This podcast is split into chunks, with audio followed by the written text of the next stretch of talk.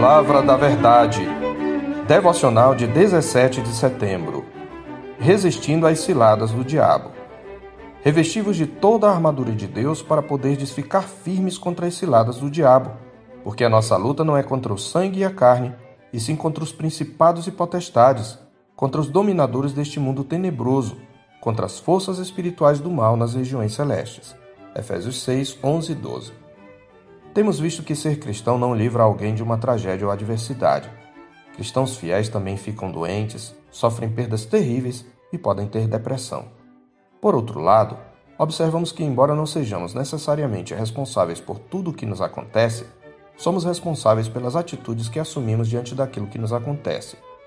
Ressaltamos ainda que a forma como reagimos às adversidades depende mais da perspectiva que temos delas do que da sua intensidade, e que nossa reação, por sua vez, influencia o efeito que elas têm sobre nós e a qualidade do nosso testemunho como servos de Deus. Em suma, se você é um genuíno cristão, suas convicções se constituem um poderoso meio pelo qual Deus o sustentará nos vendavais, de modo a enfrentá-los e transcendê-los. Conforme vimos anteriormente, a perspectiva cristã a partir da qual podemos transcender as circunstâncias contrárias pode ser resumida nesta afirmação: Sabemos que todas as coisas cooperam para o bem daqueles que amam a Deus, daqueles que são chamados segundo o seu propósito. Romanos 8, 28. Esta convicção aponta para um Deus soberano que age em todas as coisas, um Deus benigno que faz com que todas as coisas operem conjuntamente para o bem daqueles que o amam, os quais ele escolheu de antemão para fazê-los semelhantes a Cristo. E ainda ela aponta para um Deus fiel que cumprirá aquilo que propôs desde a eternidade em Cristo. Como cristãos, devemos nutrir essa convicção que se baseia na obra redentora e no propósito gracioso de Deus em Cristo. No entanto, quem já tem uma experiência de vida cristã sabe que, por mais verdadeiras que sejam, nossas convicções não necessariamente produzem alívio na dor, embora muitas vezes o façam. Para citar um exemplo simples, tal convicção não o alivia de uma dor crônica da qual você padece em função de uma enfermidade, por exemplo. Isto vale também para as chamadas dores da alma, como a depressão. É possível, portanto, um crente ter uma perspectiva bíblica da vida e, no entanto, ainda experimentar o que experimentou Davi no Salmo 18, 3 e 4. Laços de morte me cercaram, torrentes de impiedade me impuseram terror, cadeias infernais me cingiram e tramas de morte me surpreenderam. Qual seria então a utilidade de nutrir uma convicção que não traz alívio imediato? A resposta é: as convicções que procedem do Evangelho nos ajudarão a resistir no dia mal. Isto é precisamente o que nos diz o nosso texto. Somos duplamente exortados a tomar a armadura de Deus em Efésios 6, nos versos 11 e 13. Mas qual o objetivo? Experimentar alívio? Não. Paulo aponta nos três objetivos a serem perseguidos em nossa luta mas nenhum deles inclui ter alívio.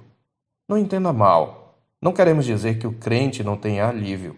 Pelo contrário, se você está em Cristo, já experimentou muitas vezes o consolo divino e pode dizer com Paulo em 2 Coríntios 1, versos 3 e 4: Bendito seja o Deus e Pai de nosso Senhor Jesus Cristo, o Pai de misericórdias e Deus de toda consolação. É Ele que nos conforta em toda a nossa tribulação, para podermos consolar os que estiverem em qualquer angústia com a consolação com que nós mesmos somos contemplados por Deus. Mas a pergunta permanece: qual o objetivo de tomar a armadura de Deus? Antes de prosseguir, é preciso ressaltar que revestir-se da armadura de Deus nada mais é do que revestir-se do próprio Evangelho e, por que não dizer, revestir-se de Cristo.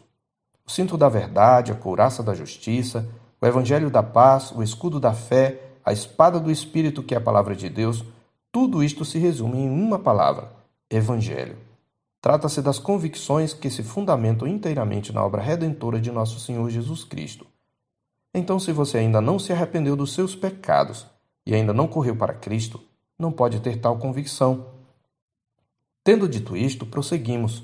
Qual o objetivo de tomarmos a armadura de Deus? Paulo nos apresenta três objetivos, dos quais, por ora, refletiremos apenas no primeiro. Devemos nos revestir de toda a armadura de Deus para podermos ficar firmes contra as ciladas do diabo. Ficar firmes aqui significa não cair, ou seja, não pecar contra Deus. Paulo ressalta que, como filhos de Deus, temos uma luta corpo a corpo. Este é o sentido da palavra luta aqui. Ora, numa luta corpo a corpo, dificilmente se sai ileso. Mesmo aquele que vence a luta nunca sai sem feridas, algumas delas profundas. Acrescente-se a isto o fato de que o inimigo de nossa alma é poderoso. O diabo comanda aqueles que são os dominadores deste mundo tenebroso, as forças espirituais do mal nas regiões celestes. Ele constantemente arma ciladas contra o povo de Deus. E os momentos de sofrimento, seja no corpo, seja na alma, são ocasiões bem propícias para ele atacar a nossa fé. Não significa que todo sofrimento é de origem satânica mas significa que o diabo se aproveita desses momentos para nos peneirar como trigo, como alertou o Senhor a Pedro em Lucas 22, 31 e 32. É costume dos que colhem o trigo de maneira artesanal atá-lo em feixes e batê-los violentamente contra a peneira ou cilanda, repetidas vezes. Esse movimento vigoroso faz com que o grão atravesse a peneira enquanto a palha fica nas mãos do cirandeiro, do agricultor. O objetivo de Satanás é destruir a nossa fé. Para isso, ele se aproveita de nossa natureza pecaminosa, esse inimigo dentro dos portões, para armar suas ciladas, aproveitando-se de nossas perplexidades para disseminar ardilosamente suas mentiras, criando armadilhas em nossa mente. Como observou Jim Simbala, Satanás não tem sentimentos de solidariedade. Se você não resistir, ele o roubará todos os dias, anos a fio. Esse é o trabalho dele. Em seu livro O Mundo, a Carne e o Diabo, o pastor Russell Shedd alista algumas das artimanhas do inimigo de nossa alma: ignorância e cegueira, engano, ilusão e valores invertidos, que consistem de ideias universalmente aceitas para convencer os homens que suas sugestões ardilosas são válidas, interpretação distorcida das Escrituras, bem como sinais e prodígios da mentira imitações falsificadas da obra do Espírito e que, acrescentamos aqui, prometem um alívio ilusório que não traz cura verdadeira. Tudo isto para destruir a nossa confiança em Deus e, mesmo que não consiga, pelo menos nos levar a manchar o nosso testemunho. O diabo sabe que um crente caído leva o nome de Deus a ser blasfemado entre os gentios. Como observou Martin Lloyd Jones em seu livro Depressão Espiritual, o objetivo do diabo é deprimir o povo de Deus de tal forma que ele possa ir ao homem do mundo dizendo: Eis o povo de Deus, você quer ser assim? Diante disto, precisamos ter em mente pelo menos dois fatos.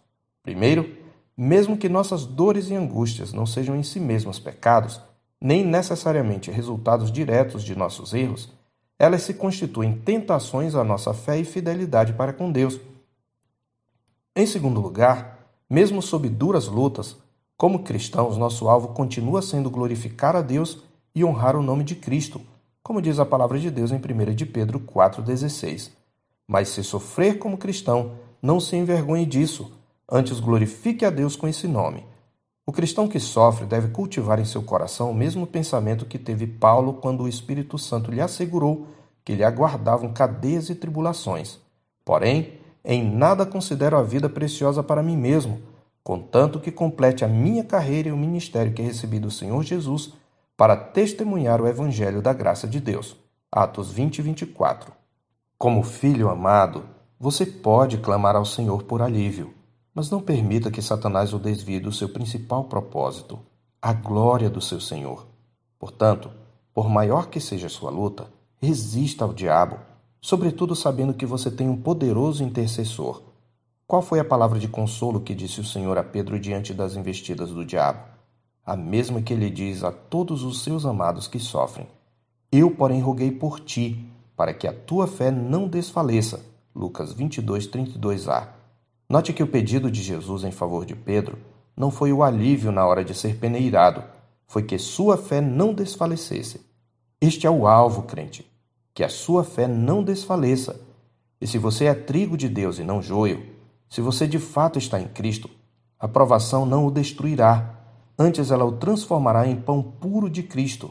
Você vai conseguir, porque, como diz a Escritura, em Hebreus 4,15, não temos sumo sacerdote que não possa compadecer-se das nossas fraquezas. Antes foi ele tentado em todas as coisas à nossa semelhança, mas sem pecado. Eu sou o pastor Marcos Augusto, pastor da Terceira Igreja Presbiteriana de Boa Vista, em Roraima. Tenha um bom dia na paz do Senhor Jesus.